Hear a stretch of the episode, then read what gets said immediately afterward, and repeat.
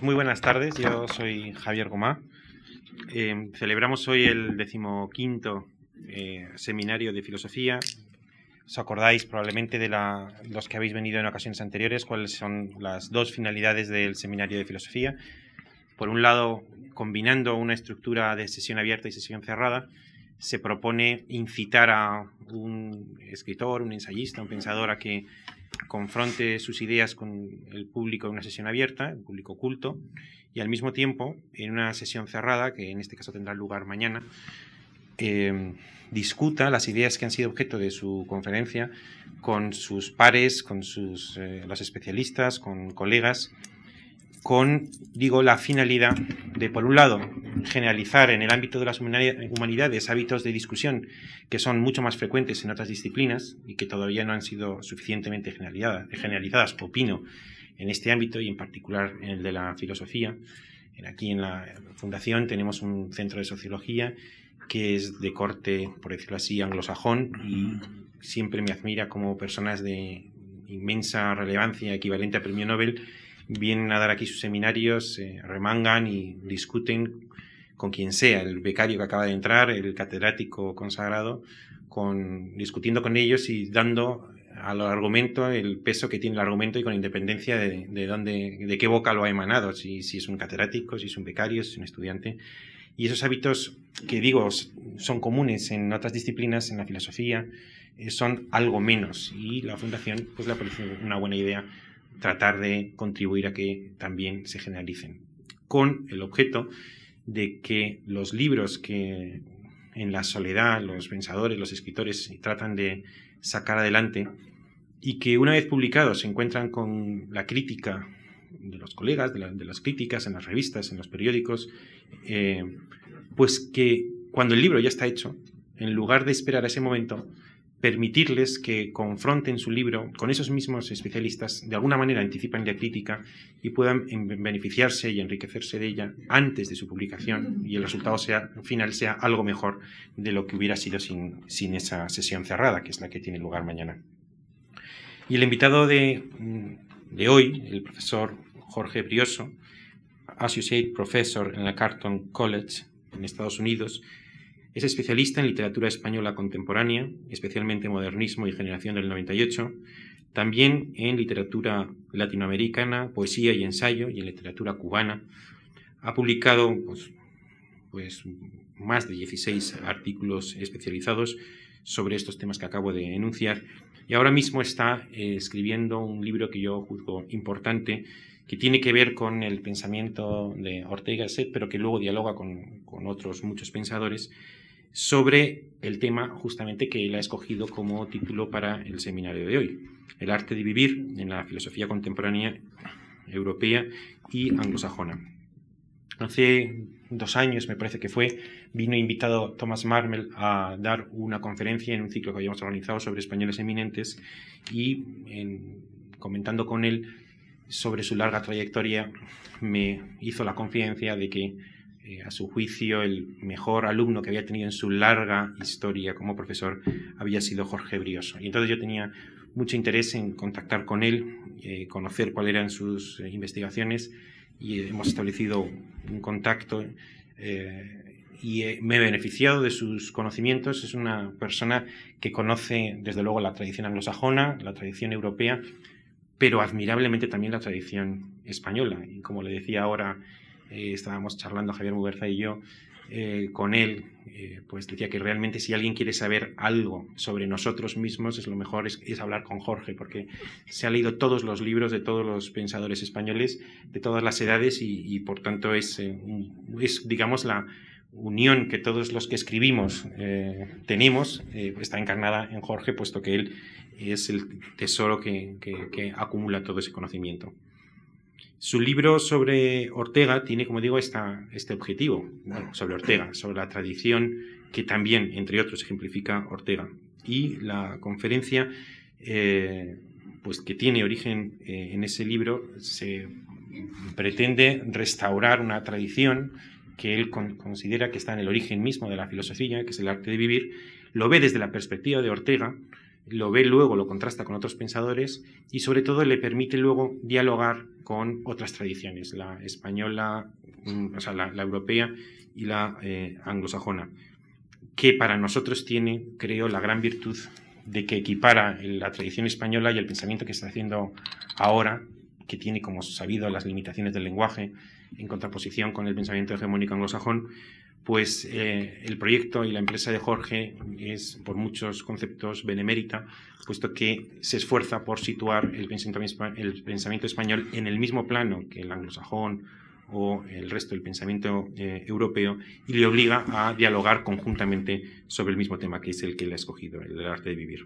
Por tanto, no es vana retórica decir que la empresa de, de Jorge Brioso vale y merece el apoyo de todos nosotros, y también el de la Fundación. Eh, y quiero decirle que es un placer que, que, haya aceptado dar esta conferencia. También quiero dar las gracias a José Luis Pardo, puesto que mañana en la sesión eh, cerrada eh, hará la contraponencia a todos los otros profesores, especialistas que han aceptado participar en la sesión de, de mañana y a todos ustedes por su presencia. Muchas gracias. Bien, muchas gracias. primero quiero agradecer a la Fundación Juan Marsh por su invitación a todos los presentes y también a Javier Gomá por haber hecho posible este diálogo. Ah, quería, ah, porque la conferencia va a, tratar sobre el tema de, cómo se debe vivir, de la, del reto que se supone vivir, quería dedicar la conferencia a, la memoria de una persona, un, profesor que, que, fue mi maestro de vida en cierto sentido y cuyo nombre es Salvador Reoneco, así que quiero dedicarlo a su memoria. La charla va a estar dividida en tres partes. En la primera parte reflexiono sobre la importancia que tiene la figura de Sócrates para situarnos ante la pregunta eh, sobre cómo se debe vivir.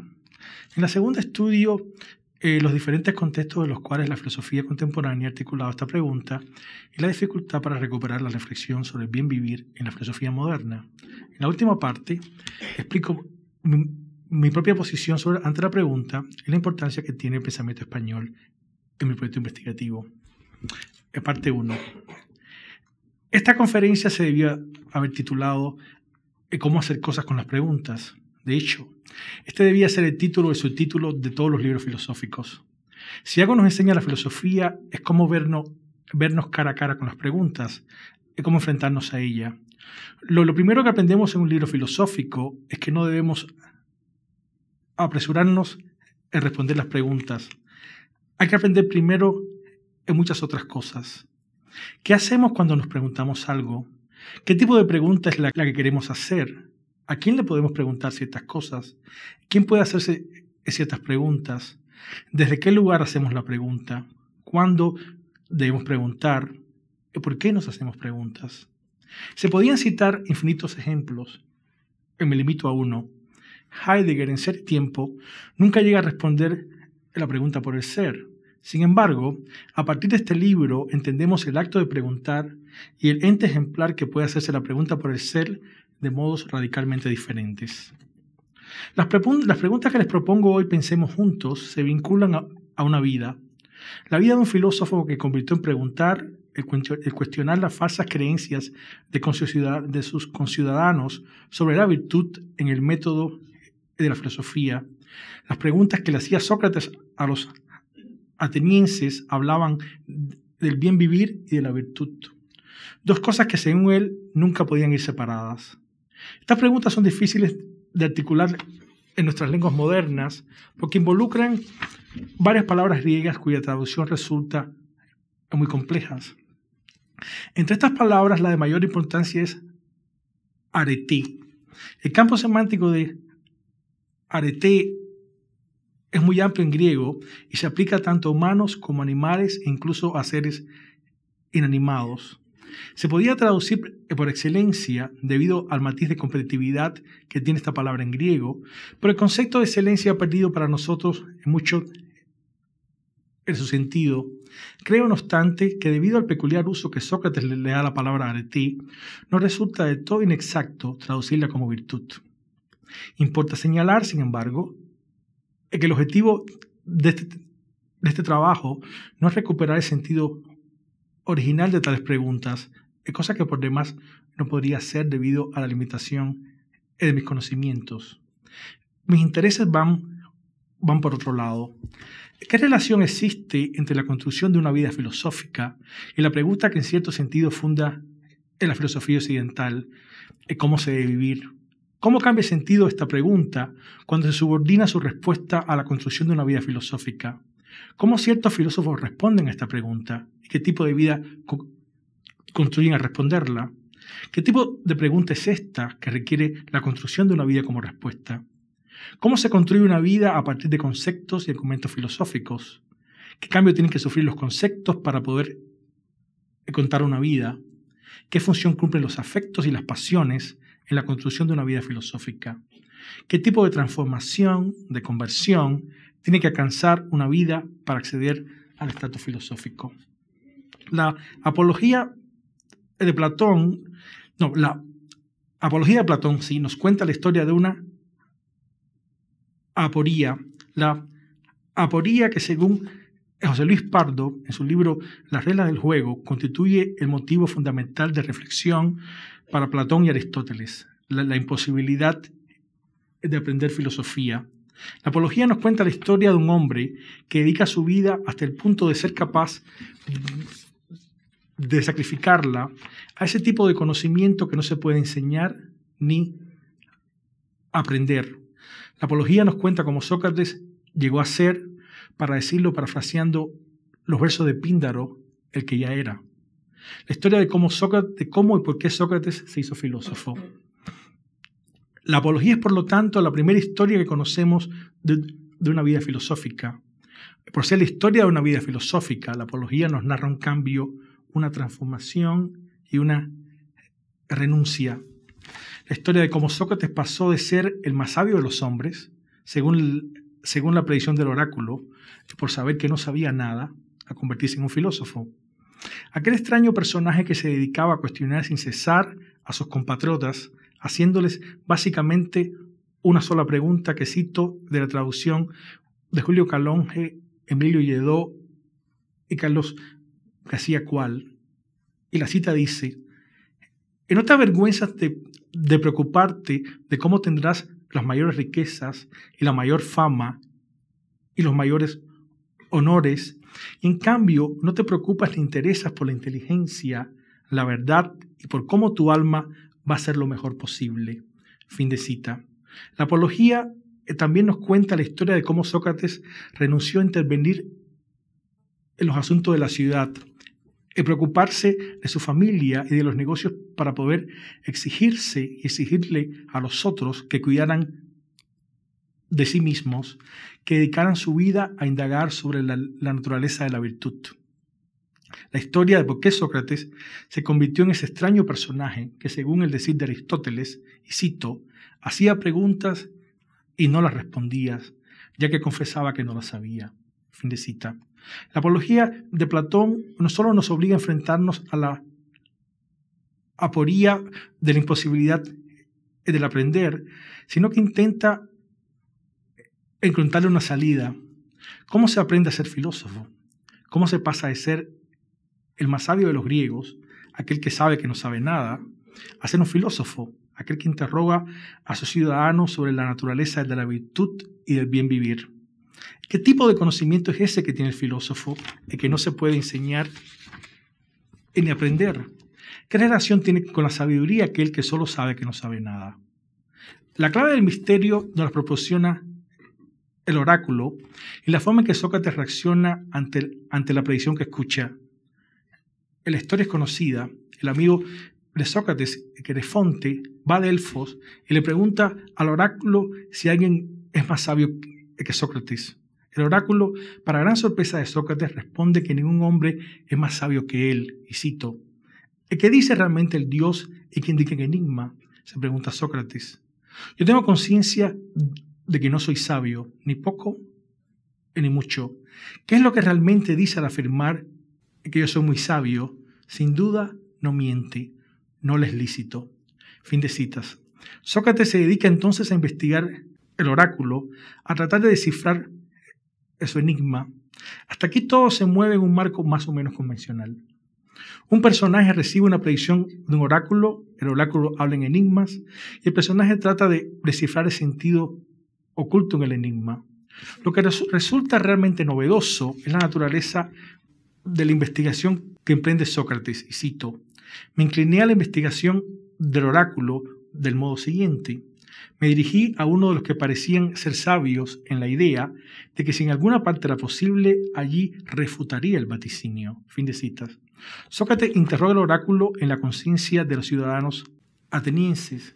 Sócrates somete el oráculo al elencos, interroga su verdad, comprobando una y otra vez que el oráculo está en lo cierto. Nadie sabe más que las virtudes que él y además él es el único que reconoce su ignorancia. Hay varias cosas que se deben señalar respecto a la actitud que Sócrates asume ante el oráculo. Sócrates no cree totalmente la verdad de la profecía, sino que la somete a interrogatorio. Más que tratar de interpretar la verdad del oráculo, intenta probarla o refutarla. Esto de por sí solo supone un nuevo tipo de relación con la verdad y con los saberes tradicionales, pero también es importante notar que Sócrates, al tratar de probar o refutar el oráculo, descubre el método de su filosofía, el elencos, ese método dialéctico de preguntas y respuestas que se dedica a destruir las falsas nociones que sobre la virtud tienen en los otros. Sócrates además entiende de un modo muy peculiar la noción de saber, de conocimiento que propone el oráculo. Hay un solo saber verdadero, un solo saber importante, el saber sobre bien vivir, el saber sobre la virtud. Esa sabiduría que él define como la única propia del hombre. Si los otros hombres saben más que él, ellos tienen que saber lo que es la virtud, tienen que saber cuidar de sí mismos. A través del oráculo, Sócrates descubre el método y la pregunta que él convertirá en un modo de vida. El método y la pregunta que con justicia la tradición llamará esocráticos. Antes de que conociera el dictamen del oráculo, Sócrates era un hombre que gozaba de prestigio entre sus contemporáneos. Un prestigio lo suficientemente fuerte para que uno de ellos le preguntara al oráculo si alguien se sabía alguien más sabio que él. Sin embargo, la predicción del oráculo no hablaba de la vida pasada de Sócrates. Los oráculos siempre hablan del futuro. Lo que el oráculo predice no es que Sócrates ya fuera el más sabio de los hombres, sino que Sócrates se iba a convertir en el más sabio de los hombres. Para que esto ocurra, tendrá que inventarse un nuevo, un nuevo tipo de vida, tendrá que aprender a ser filósofo.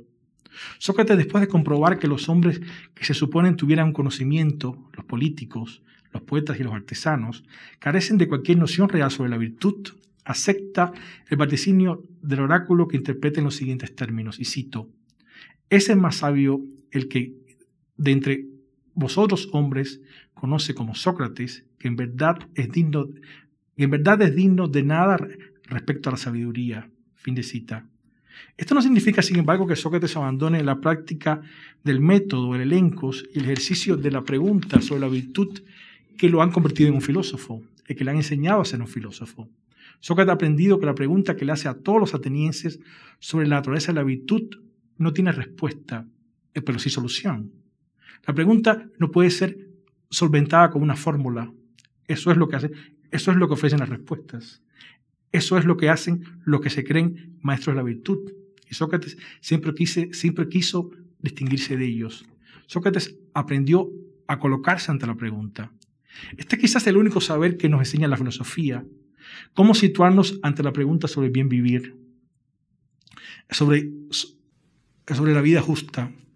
Aprendió que solo podemos enfrentar nuestra pregunta inventando un nuevo modo de vida, una vida dedicada a indagar sobre la, en naturaleza la virtud, una vida dedicada al elencos, una vida que va a consistir sobre todo en hacerle preguntas a los otros y hacerse preguntas a uno mismo, una vida que reconoce su esterilidad con respecto a la sabiduría, pero también su profundo amor por ella, una vida en suma filosófica.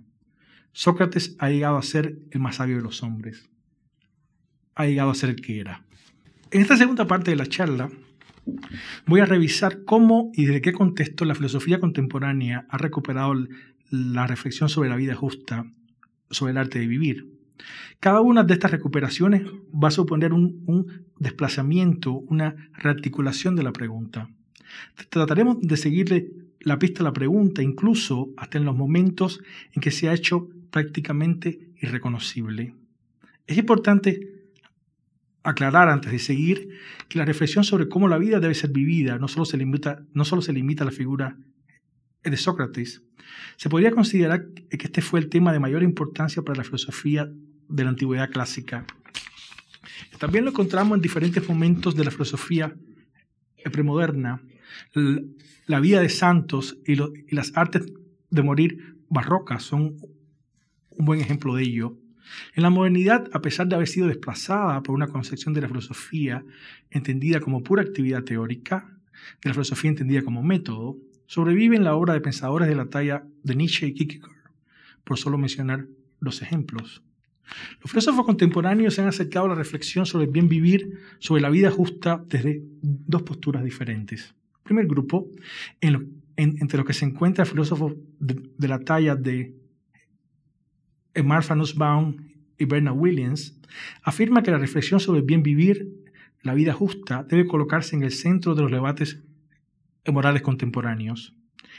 Williams, en su libro Ética y los límites de la filosofía, afirma, y cito, las metas de la filosofía moral y cualquier tipo de esperanza que esta disciplina pudiera tener de ser considerada seriamente, están entrelazadas con la suerte que tenga la pregunta socrática, aun si no es posible que la filosofía pueda pretender responder esta pregunta. Fin de cita.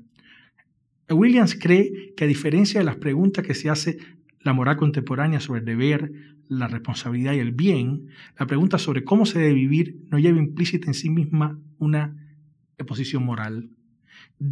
Debido a esta especie de neutralidad, cito, la pregunta socrática es el mejor lugar para iniciar la reflexión sobre la filosofía moral. Fin de cita. No obstante, al hacernos de nuevo la pregunta sobre cómo la vida debe ser vivida, en el mundo moderno tenemos que tener en cuenta una serie de factores. En primer lugar, el rol que el conocimiento filosófico tiene, eh, tiene hoy en día. La filosofía en el mundo moderno es solo una forma de conocimiento entre otras y no la más influyente. Por lo tanto, al plantearse la pregunta sobre el bien vivir, la filosofía tiene que tener en cuenta el conocimiento que aportan otras disciplinas, en segundo lugar, para poder rearticular la pregunta socrática en términos significativos para la filosofía moral contemporánea, es necesario plantearse los siguientes problemas. ¿Cuán lejos se puede llegar para tratar de, responder a esta pregunta con una reflexión puramente racional? ¿Cuánto varía la forma en que articulamos la pregunta cuando se hace desde culturas diferentes? ¿Cuánta coerción sufrimos o cuánta libertad tenemos al hacernos la pregunta? ¿Hasta qué punto depende de una decisión personal o de la presión que ejercen los factores externos? Marfa Nussbaum también cree como Williams que la pregunta sobre cómo la vida debe ser vivida se coloca, en cierto sentido, en los umbrales de la filosofía moral. En su libro El conocimiento del amor, que cito de la traducción de Rocío Orsi Portalo y Juana María Inalejos, afirma, el procedimiento aristotélico en ética comienza con una cuestión muy amplia e inclusiva, cómo debería, cómo debería vivir un ser humano. Esta demarcación no presupone una, una demarcación específica del terreno de la vida humana y tampoco, a fortiori, su demarcación en dos reinos separados, el de la moral y el de la no moral. Esto es, no asume que haya entre los muchos fines y actividades que los seres humanos aprecian y persiguen un cierto dominio, el dominio del valor moral, que sea de especial importancia y dignidad, separado del resto de la vida. Ni asume, como hacen los teóricos de la utilidad, que haya un algo más o menos unitario que un buen agente pueda considerar maximizable en cada acto de elección. Pero, tampoco asume la negación de estos eh, presupuestos, los mantiene abiertos para que se investiguen en el seno de procedimiento con el resultado de que hasta cierto punto estamos inspeccionando todo lo que Aristóteles inspecciona, el humor codo con codo con la justicia, la cortesía junto con la valentía. Fin de cita. El reto de filósofo moral no va a residir más en definir una serie de categorías como el bien o la responsabilidad y tomar luego estas categorías como modelos para la acción y el comportamiento. El proceso será más bien el inverso.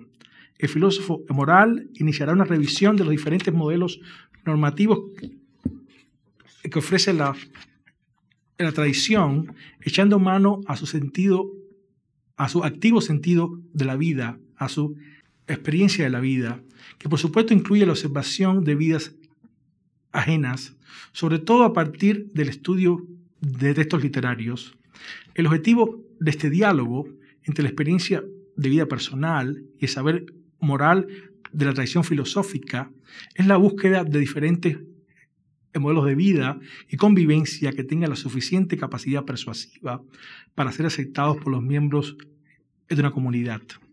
Al colocar en el centro de su reflexión la pregunta sobre bien vivir, la, filosofía moral no solo redefine su contenido, sino que se ve obligada a detenerse a pensar en las consecuencias que tiene escoger cierto estilo de exposición sobre otro, al seleccionar un estilo filosófico sobre otro, al escoger cierta forma para desarrollar un argumento filosófico, el filósofo asume una serie de, posiciones que serán decisivas para entender su visión de la vida y de cómo ésta debe ser vivida.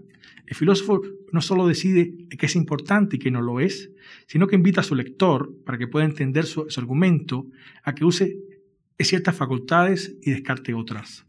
Al asumir una forma discursiva, aceptamos cierta postura ética. No era otro el tema que enfrentaba a filósofos y poetas en la antigüedad. Y cito, la vieja disputa entre poetas y filósofos, como se decía en la República de Platón, que podía llamarse disputa solo porque giraba en torno a un único tema. El tema era la vida humana y cómo vivirla. Y la disputa era una disputa tanto sobre la forma literaria como sobre el contenido ético sobre formas literarias en cuanto comprometidas con ciertas prioridades éticas, ciertas elecciones y valoraciones en lugar de otras. Fin de cita. El filósofo, el filósofo el moral moderno asumirá un rol conciliatorio en este conflicto. Su función consistirá en evaluar de un modo abierto y crítico todas las alternativas éticas y contrastarlas con su propia experiencia de vida. Esto supone que el filósofo moral incluirá en el cuerpo de estudio a los textos literarios. Eh, pero Marta Nussbaum no solo redefine el rol de la filosofía moral y su campo de estudio, sino que nos invita a recuperar un tipo de acercamiento al texto literario que había sido desacreditado por la reflexión crítica. Dice Nussbaum en el libro que hemos venido citando, y cito, leemos como si la, como si la vida fuera en ello, llevando a los textos literarios que amamos nuestras cuestiones apremiantes y perplejidades, buscando imágenes de lo que deberíamos ser y hacer. Fin de cita. El Marfa Nussbaum nos invita a leer los textos como si estos representaran, tanto en lo que respecta al contenido como en lo que respecta al estilo, la postura moral en el sentido amplio que ella le da a esta definición de sus autores. Una postura que se, que se concretiza en el texto a partir de ciertas opciones estilísticas y que no tiene que estar directamente relacionada con la experiencia real del autor. Nos alienta también a que nos, que nos acerquemos al texto buscando respuesta a, las preguntas que nos obsesionan, leer en el texto la representación de una postura ante la vida y acercarnos a él desde nuestra propia noción de lo que es el vivir. Las teorías las teorías literarias más recientes, sobre todo la inspiración estructuralista, incluso algunas postestructuralistas nos enseñaban todo lo contrario. Cualquier intento de vincular el texto a nuestras vidas se asumía como un caso de mala lectura. Detrás del texto no había nadie. El autor había sido condenado a muerte o exiliado en una red infinita de, referencias intertextuales. El, el lector no había tenido mejor suerte. Pretender que el texto nos dijera algo sobre nuestra vida o lo que es incluso mucho peor. Tratar de proponernos modelos de cómo vivir, de cómo vivir sonaba a disparate. Pero muchas veces en filosofía el mejor indicador de que algo tiene que ser repensado es que suene a disparate. Cuando estamos demasiado convencidos de algo, cuando hemos aprendido algo totalmente, recuerden la paradoja de la imposibilidad de aprender, hemos dejado de pensar y por lo tanto de hacer filosofía.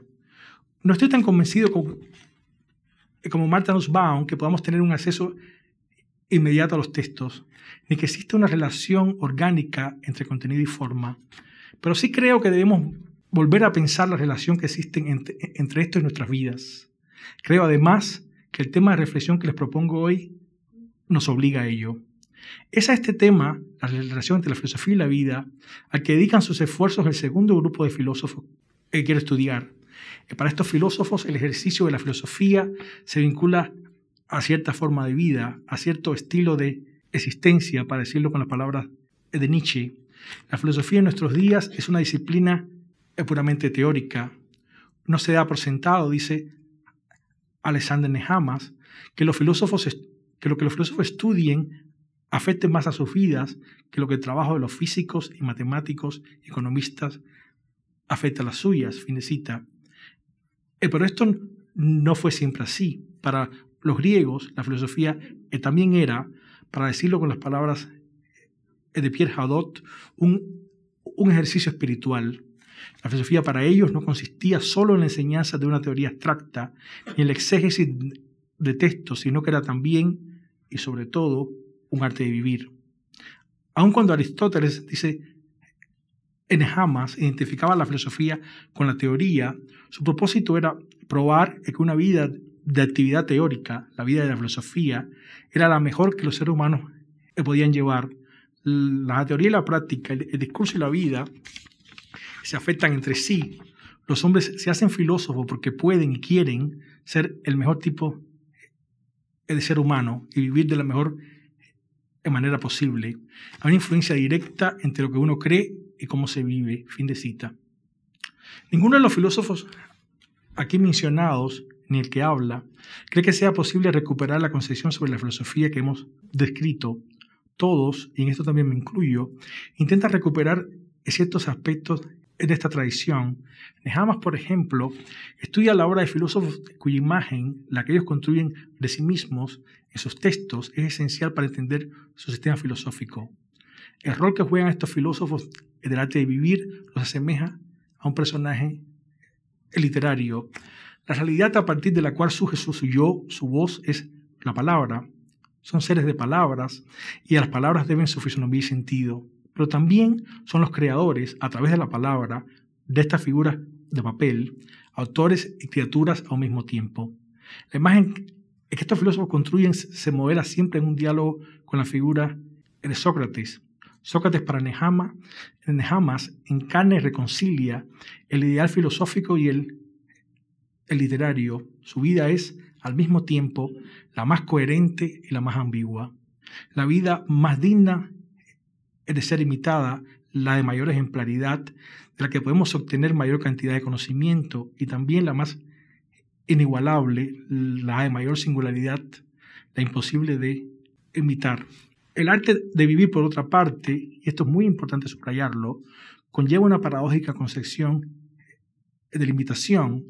La ejemplaridad de la figura de Sócrates no solo consiste en la coherencia del modelo de vida que nos propone, sino que está también totalmente vinculada a su ironía a la opacidad y ambigüedad de sus pensamientos y acciones. La mejor manera de imitar a Sócrates, parece querer decirnos Nehamas, es reinventarlo. Imaginarlo desde un proyecto intelectual y de escritura diferente. Foucault, en la última etapa de su vida, también estaba muy interesado en el rol que tenían la escritura y la lectura en la construcción de un yo. Para Foucault no existe ninguna normatividad externa que pueda definir cómo la vida debe ser vivida. Crear el propio yo, la propia vida como una obra de arte, supone fundar una ética desde un, modelo de vida que se considera único y singular. Al reactivar el concepto de cuidado de sí de los griegos, Foucault propone que entendamos la construcción de la subjetividad como un ejercicio, una praxis que involucra al deseo, al lenguaje y a la verdad. La idea del cuidado de sí, entender la construcción de la propia existencia como una obra de arte, está relacionada en el caso de Foucault como una crítica del proyecto ilustrado, la excesión y la jerarquía entre los saberes que instituyó la ilustración, el concepto de cuidado de sí impone una crítica al modelo de secularización, según lo entendió Max Weber, fundado en el desencantamiento del mundo vía la racionalización del espacio social en diferentes esferas discursivas, lo científico, lo ético y lo estético. El cuidado de sí también propone una noción secular de la ética, pero una ética que convierte a la pregunta sobre cómo debemos vivir nuestra vida en el, principal dilema ético, estético y nociológico. La pregunta de fondo que nos propone un concepto como el cuidado de sí es ¿qué relación hay entre el sujeto de la ética, el sujeto de la estética y el sujeto del conocimiento? Se puede decir que todos los filósofos que he comentado en esta sección de mi conferencia creen que no es posible restituir en su totalidad la pregunta por el bien vivir, que fundó la, que fundó la filosofía occidental, pero están igualmente convencidos de la pertinencia de esta pregunta para los problemas que enfrentamos en la modernidad y la necesidad de recuperarla aunque sea parcialmente. Pero ¿qué se quiere decir exactamente cuando se habla de recuperar una pregunta de la tradición? Una pregunta además que se encuentra en el origen de la reflexión filosófica occidental. Podemos considerar a los griegos y a los romanos como, como paradigmas, como modelos, somos sus legítimos herederos.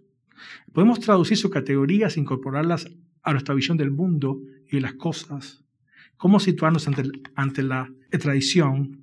Ortega y Gasset, en un bello ensayo titulado Miseria, Miseria y Esplendor de la Traducción, reflexiona sobre muchas de estas preguntas. La traducción para Ortega, más que acercarnos al origen, hace inteligible la distancia que nos separa de él. La traducción permite pensar una relación con la tradición después de la, de la crisis de los paradigmas, de los modelos, nos acerca al modelo a través de su extrañeza, de su alteridad. Nos hace percibir nuestra distancia del origen como una distancia irónica.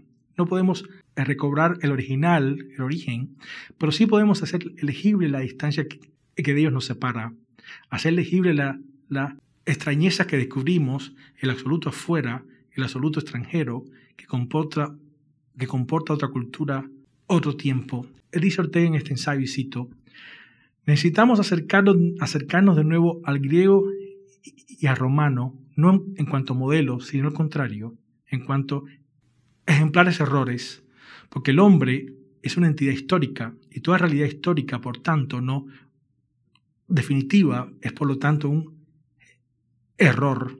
Adquirir conciencia histórica de sí mismos y aprender a verse y aprender a verse como un error son una y la misma cosa. Fin de cita. Hay que saber escuchar también la, la extrañeza de la pregunta, el vaciamiento de sentido que ha sufrido. Hay que llegar a aceptar incluso que la, la propia pregunta se ha hecho impronunciable. Esto es lo que nos dice Adorno en su prólogo a mínima moralia, y cito, la ciencia melancólica de la que ofrezco a mi amigo algunos fragmentos se refiere a un ámbito que desde tiempos inmemoriales se consideró el propio de la filosofía pero que desde la transformación de este método cayó en la irreverencia intelectual, en la arbitrariedad sentenciosa y al final en el olvido. La doctrina de la vida recta, lo que fue un tiempo para los filósofos la vida, se ha convertido en la esfera de lo privado y aún después simplemente del consumo. Fin de cita. Adorno nos, dice, nos dice que el problema está mal planteado, es que ya no hay nada que preguntar. Que la enseñanza de la vida recta ha caído en un total olvido. Pero Adorno dice algo más. Habla de un cierto ámbito, de una cierta región, que la pregunta sobre el bien vivir dejó abandonado y sobre la cual él ahora construye en lugar de una ciencia jovial, de una gaya ciencia, una ciencia melancólica. Una verdadera pregunta filosófica puede retirarse puede perder sentido para nosotros, pero siempre deja tras sí cierta demarcación de territorio, cierta zona de la realidad que ha quedado acotada y marcada por su impronta. En este ámbito, es este ámbito que podemos recuperar, que podemos heredar, es desde él que podemos intentar hacernos nuevas preguntas. La única manera de situarse ante la pregunta sobre el bien vivir, incluso si está vacía de sentido, es postulando una nueva noción de lo que es la vida filosófica. Mínima Moralia nos aclara su subtítulo, son las reflexiones de una vida dañada. En unos tiempos que la vida ya no vive, debido a la reificación a que ha sido sometida la esfera de lo privado por el consumo, y que la noción del humano resulta impensable debido a los crímenes cometidos en Auschwitz, el filósofo solo puede contar su vida de una forma fragmentaria y aforística. Esta nueva forma de la vida filosófica le impone nuevos requerimientos a la reflexión, a los conceptos. Para poder pensar este nuevo tipo de vida filosófica es necesario, como dijo Adorno en la dialéctica negativa, llegar más allá del concepto, de por medio del concepto. Hacer que el concepto y la imagen coexistan en una, en una en una constelación dialéctica. Aprender de una pregunta es tarea mucho más, más ardua que tratar de responderla. ¿Qué hemos, qué hemos aprendido de la pregunta? ¿Qué nos ha enseñado? Hemos aprendido que esta pregunta se coloca, en cierto sentido, en el umbral de las disciplinas filosóficas. No se puede decir que en sí misma contenga un presupuesto moral, pero resulta imprescindible para replantearnos los problemas sobre, eh, sobre esta disciplina con la estética tiene una relación, con la estética tiene una relación igualmente ambigua. Por un lado, recupera la noción de que la construcción de una vida requiere la misma originalidad, sensibilidad y vocación que la creación de, de una obra artística, pero a la vez niega la distancia que la estética quiere marcar entre sus productos y la esfera de lo cotidiano. Una pregunta que solo acepta por respuesta a la construcción de una vida filosófica tiene inevitablemente un carácter epistemológico, pues involucra una reflexión sobre el uso y la definición de los conceptos. Esta reflexión, sin embargo, termina siempre por señalar la precariedad de los propios conceptos ante el problema de la vida. La pregunta sobre el bien vivir crea ese lugar imposible, ese lugar soñado por todas las escuelas filosóficas, donde lo bello, lo bueno y lo verdadero vuelven a coexistir, aunque sea en agónica lucha. En las dos primeras partes de la charla me he dedicado a preguntar a los filósofos antiguos y modernos cómo entienden, eh, cómo entiende la pregunta por el bien vivir. Me, dedicaré en esta última parte a tratar de explicarles cómo yo me coloco ante, ante esta pregunta y desde dónde me hago la pregunta. Esto explicará, espero, la importancia que tiene para mi proyecto investigativo la tradición filosófica en España.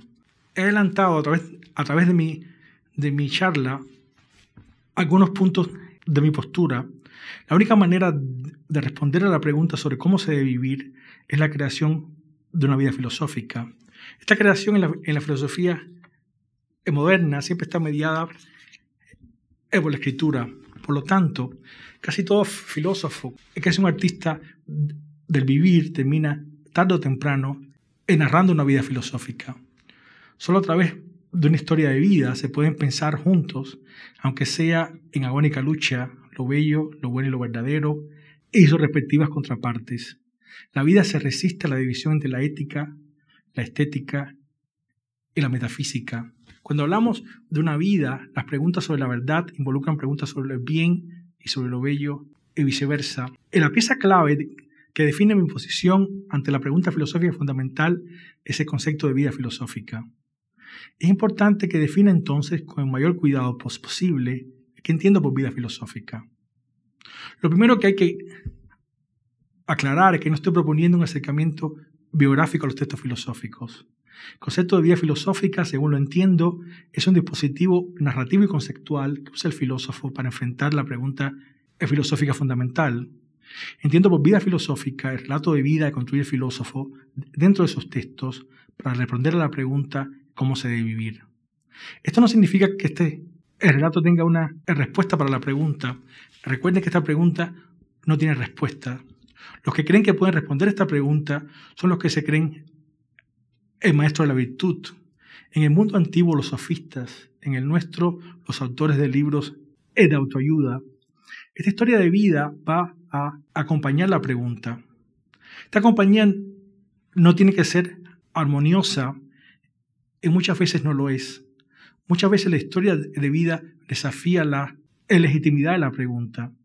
Este relato de vida no tiene que ser necesariamente autobiográfico y tampoco tiene que estar basado en la vida de un filósofo.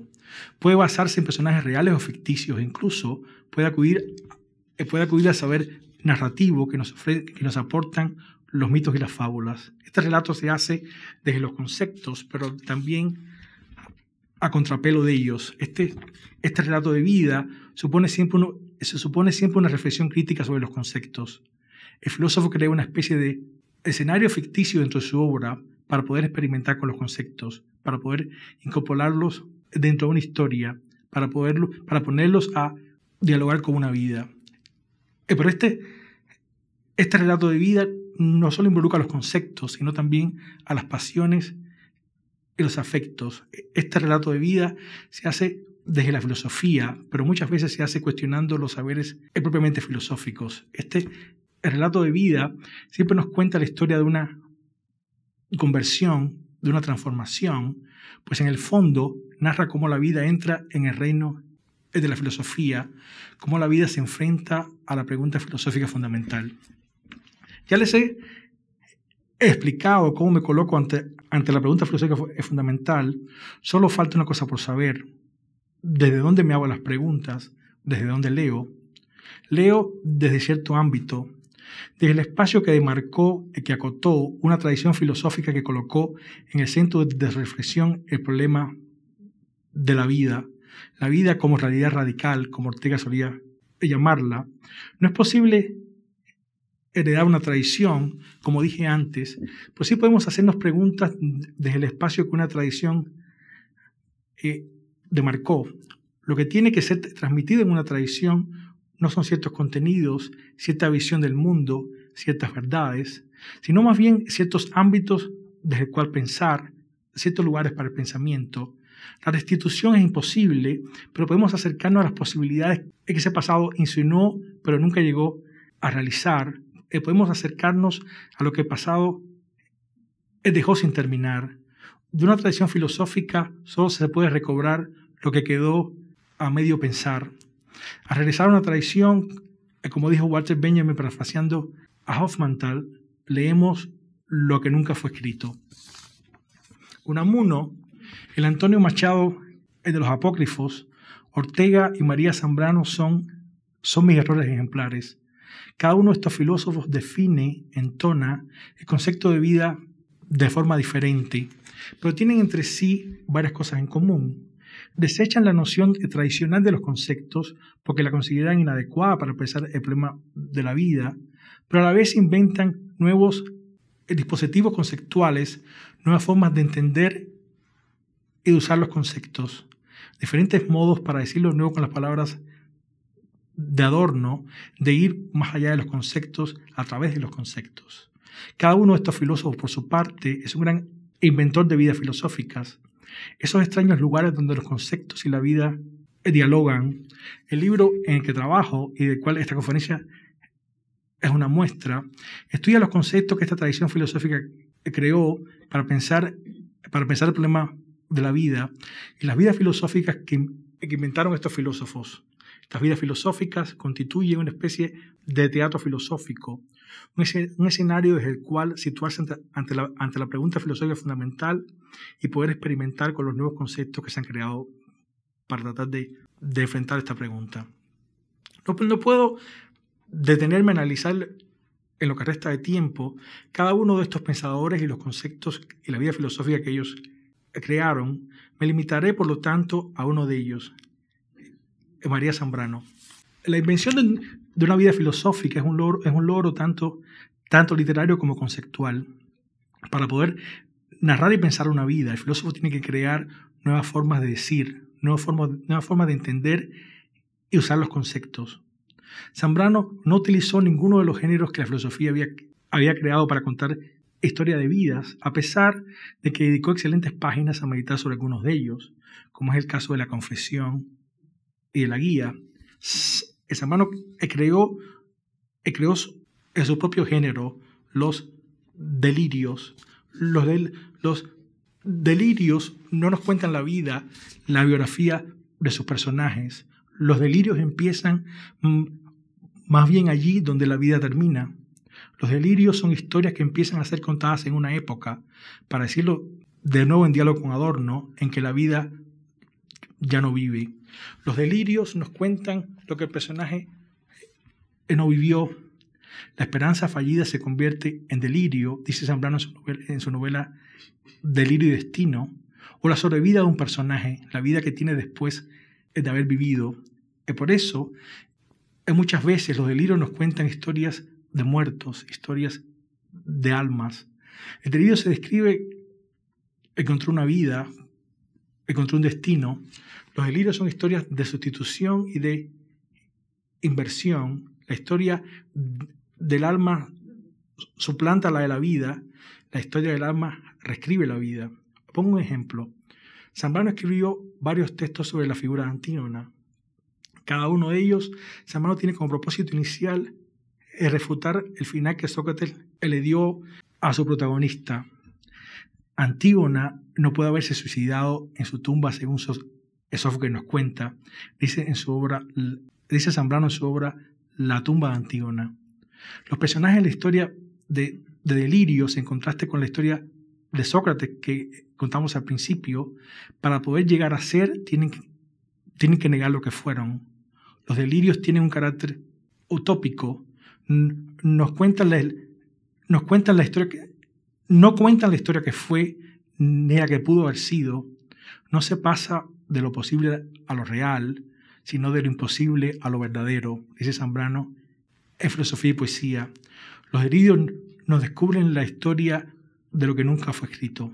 El delirio que les propongo que leamos juntos en, estos últimos minutos de la charla refuta la vida, la biografía de quien probablemente haya sido el más grande filósofo de Occidente. El delirio que les propongo, leamos, nos cuenta la historia del, alma, del, del alma de Aristóteles. La historia, para decirlo, parafraseando y reescribiendo a Deleuze de la inversión del aristotelismo. El texto en cuestión apareció publicado en La Habana en la revista Orígenes en 1954 como parte de un tríptico cuyo título es Tres Delirios y luego fue incluido con algunas variaciones en, su novela Delirio y Destino. El texto se llama La condenación de Aristóteles y se los leo. Cuando Aristóteles subió a las altas esferas, algunos pitagóricos se eh, se hallaban a su borde esperándole, le tenían a su albedrío, pero gente de dulce condición se limitaron a ponerle una lira entre las manos, le entregaron unos papeles de música y le dejaron solo. Él se puso enseguida a estudiar y aprovechó, pero tenía los dedos un poco, un poco duros para, para tañer. Al cabo, para no aburrirse, se entusiasmó en ello lentamente, pero nadie acudía, nadie de aquellos, porque ninguno en verdad eh, tenía que venir. La clave de todo estaba en la sentencia de un, de un pitagórico desconocido. La música es la aritmética inconsciente de los números del alma. Y solo cuando Aristóteles, el así llamado por la tradición, eh, encontrase no en teoría, sino haciéndolo sonar los números de su propia alma, se levantaría. Nadie le guardaba, nadie tenía que venir a levantarle. Él solo se levantaría al escuchar en música los números de su alma y así fue. Mas antes, antes tuvo que padecer entendimiento a gente en suspenso en muchas cosas. Hubo de pasar por todas, por el amor, por la locura, por el infierno, pues la escala musical completa así lo dice, dia, pasión, pasión. Hay que pasar por todo para encontrar los números de la propia alma. Fin de cita. Este texto constituye una, una reescritura, una refutación de otro que Zambrano publicaría un año más tarde, incluiría en su libro El hombre lo divino, cuyo título es exactamente el contrario del que acabamos de leer, La condenación de los pitagóricos. La filosofía vive el sueño de darle un contorno definitorio y duradero a la realidad, decidir de una vez y por todas qué es real y qué no lo es. Pero al acotar lo que se considera real, lo que es el ser, dice Zambrano y cito, deja muchas cosas convertidas en almas en pena, definir es salvar y condenar. Salvar condenando. Fin de cita. Aristóteles, en un intento sin precedentes en la filosofía occidental, realiza la primera gran suma. El primer intento es recopilar todas las formas de pensamiento, todas las nociones de ser que se habían producido hasta ese momento. A través de su noción del ser que se dice de muchas maneras, Aristóteles acepta la multiplicidad del ser y le postula una unidad. Este ser polisémico, dice Zambrano, incluía todas las formas de pensamiento menos unas, el pitagorismo. Fin de cita. Lo que opone de modo tan radical Aristóteles y los pitagóricos es una diferente noción de lo, de lo divino, una diferente, una, una diferente eh, concepción del alma. Los pitagóricos no pretenden definir como los filósofos del logos, los pitagóricos, filósofos del número y de la música, tratan de acordar los, contrarios, hacer que lo discordante, discordante concuerde. Los pitagóricos no se preocupan por descubrir una sustancia detrás de lo que cambia. Construyen acordes en el fluir del tiempo, hace que el tiempo confluya sin dejar de fluir. Esto supondrá una diferente noción de la actividad filosófica, dice Zambrano.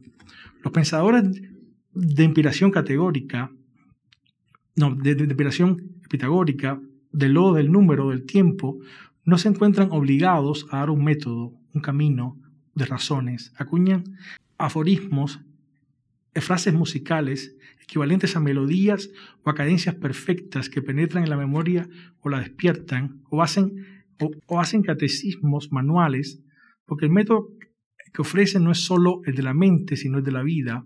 La vida toda encamina de sabiduría, la vida misma. Fin de cita. La filosofía que condena Aristóteles es la filosofía de los verdaderos maestros del bien vivir, la filosofía entendida como un arte de la memoria, como un cuidado de almas. Una filosofía que tiene como principal objetivo el incitar a quien le escuche a crear, a crear su, propia vida.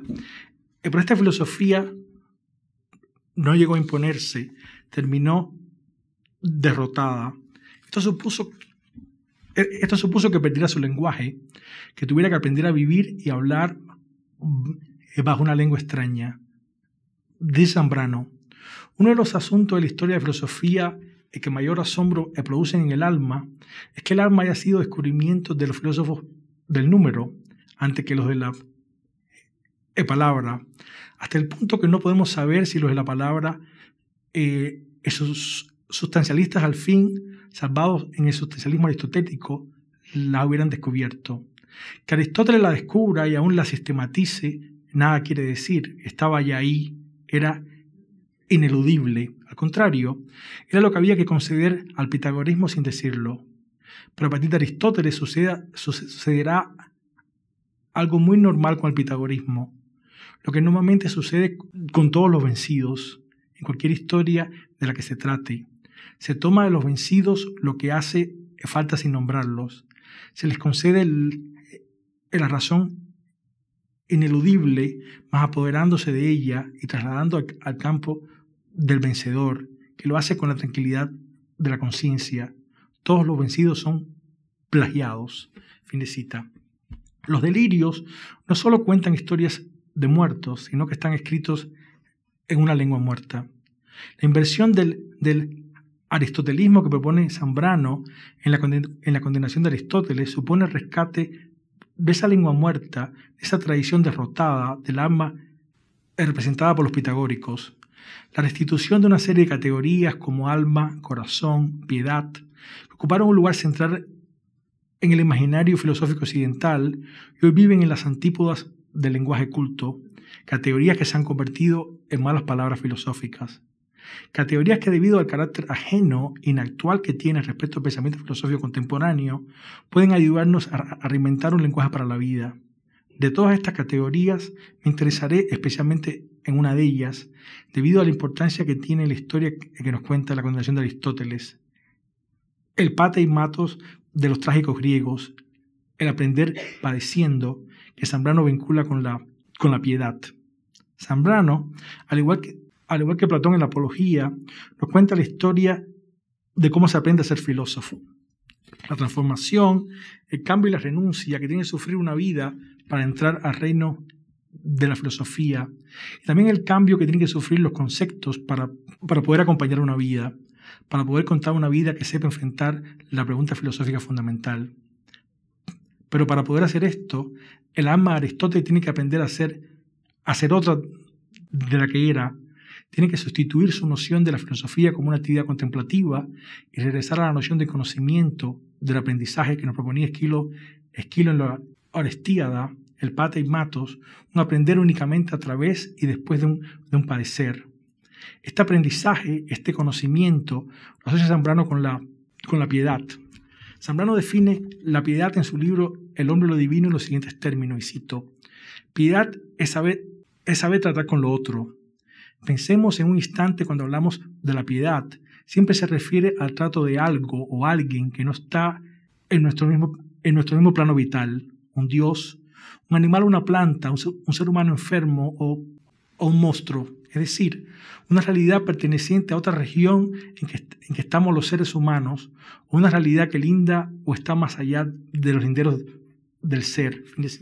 A través de la piedad, el hombre, el hombre aprende a convivir con aquello que se sale de su horizonte de comprensión, aprende a convivir con aquello que no puede nombrar, que no se puede hacer inteligible, aprende a convivir con realidades que no, que no puede conocer del todo ni puede poseer. A estas realidades que viven en los lindes de lo que consideramos conocido, más que nombrarlas, definirlas, hay que invocarlas, llamarlas, pedirles que se acerquen aceptar el tratar con ellas. De modo muy similar definía Emmanuel Levinas en su artículo que es, que es ontología, publicado en 1951, El trato con el otro. Allí Levinas decía, y cito, la relación con otro no es pues ontología, este vínculo con otro que no se reduce a la representación del otro, sino su invocación, y que la invocación no va precedida de una comprensión, es lo que llamamos religión, fin de cita. A través de la piedad tenemos que aprender a tratar con realidades que se resisten a ser definidas a través del lenguaje del ser, independientemente de cuán polisémico, de cuán polisémico sea este lenguaje. La piedad, nos dice Zambrano en su artículo titulado Para una historia de la piedad, no debe ser confundida con la, con la tolerancia. La tolerancia no es comprensión ni trato adecuado, es simplemente mantener la distancia respetuosamente con lo que no sabemos cómo, cómo tratar. Fin de cita. Piedad es aceptar lo otro en su carácter extraño, aceptarlo desde la simpatía y no desde la cortesía. Es saber sentir con el otro sin pretender que sienta como nosotros. Piedad es saber es saber tratar con el misterio, aceptar el carácter inaprensible de la realidad. La piedad es aprender a tratar con lo extranjero desde la simpatía sin tener que, sin tener que reducirlo a nosotros. Con Zambranos aprendemos una última cosa sobre la pregunta que ha guiado en nuestra conferencia hoy. Al preguntarnos cómo se debe vivir, también nos cuestionamos la forma en que debemos interactuar, convivir con lo otro y con, y con los otros. Y muchas gracias.